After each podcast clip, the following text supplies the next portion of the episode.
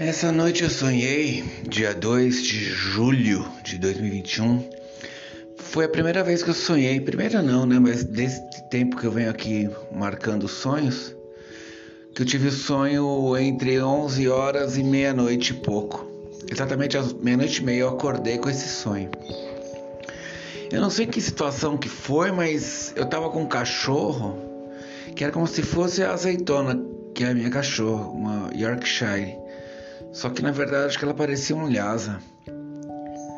Mas na verdade, eu tava eu com a Lola num crematório, num cemitério, naquelas capelinhas de cemitério, acendendo umas velas.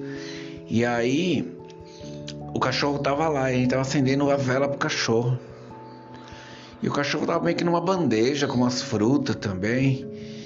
E aí ele. A gente acendendo a vela assim ele meio que tava vivo ainda, sabe? Dando as últimas mexidinhas. Ela ainda falou, nossa, mas ele tá vivo ainda. Daí eu falei, é. É que eu acho que a, o remédio ainda não deu efeito total. Porque foi, pelo que eu vi no sonho, era tipo aqueles remédios que você aplica pra eutanásia de cachorro. E aí eu falei, nossa, então vamos esperar um pouco mais para acender essas velas, porque pode pegar nele, né? E ele tá que mexendo ainda. Então era uma tristeza bem grande, uma agonia, sabe? E eu não consegui perceber que eu tava no sonho. Para mim foi real, assim. Tanto é que quando eu acordei eu tava meio agoniado. Daí cortou, levantei, fui tomar café, ou fui no banheiro, daí segui para dormir. Daí um outro sonho que eu tive, em outro estado de RM também, às quatro e pouco da manhã, foi com um amigo meu que mora fora e nós estávamos tipo como se fosse uma festa de rua, assim, sabe, com barraca, essas coisas. E eu tava calola e ela queria fumar. Ela fuma esporadicamente mesmo. E aí ela pegou e eu falava, pô, mas por que você não compra isqueiro, cara? Fica toda hora pedindo pra uns caras mal maloqueiros, assim, que pareciam, né, ser perigosas e tal. E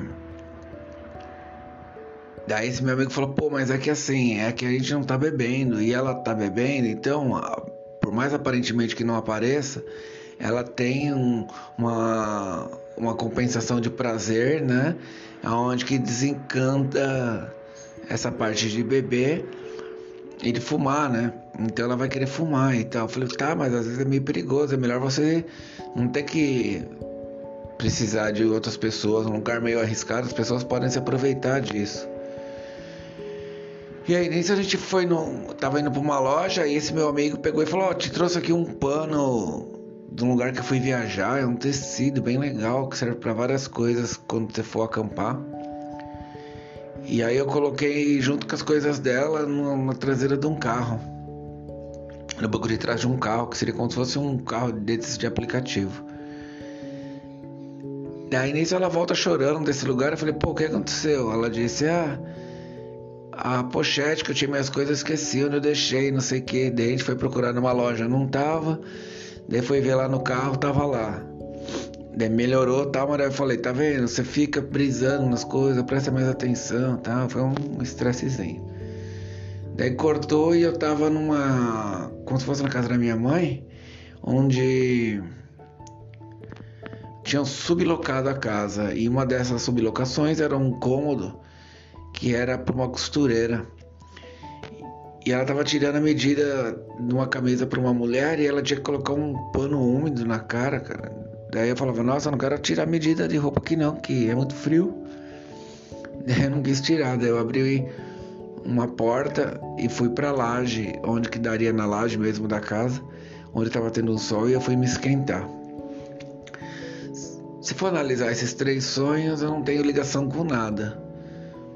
O mais diferente de todos foi a morte do cachorro sendo velado, acendendo vela. Não sei o que significa também. Mas é uma coisa de se pensar.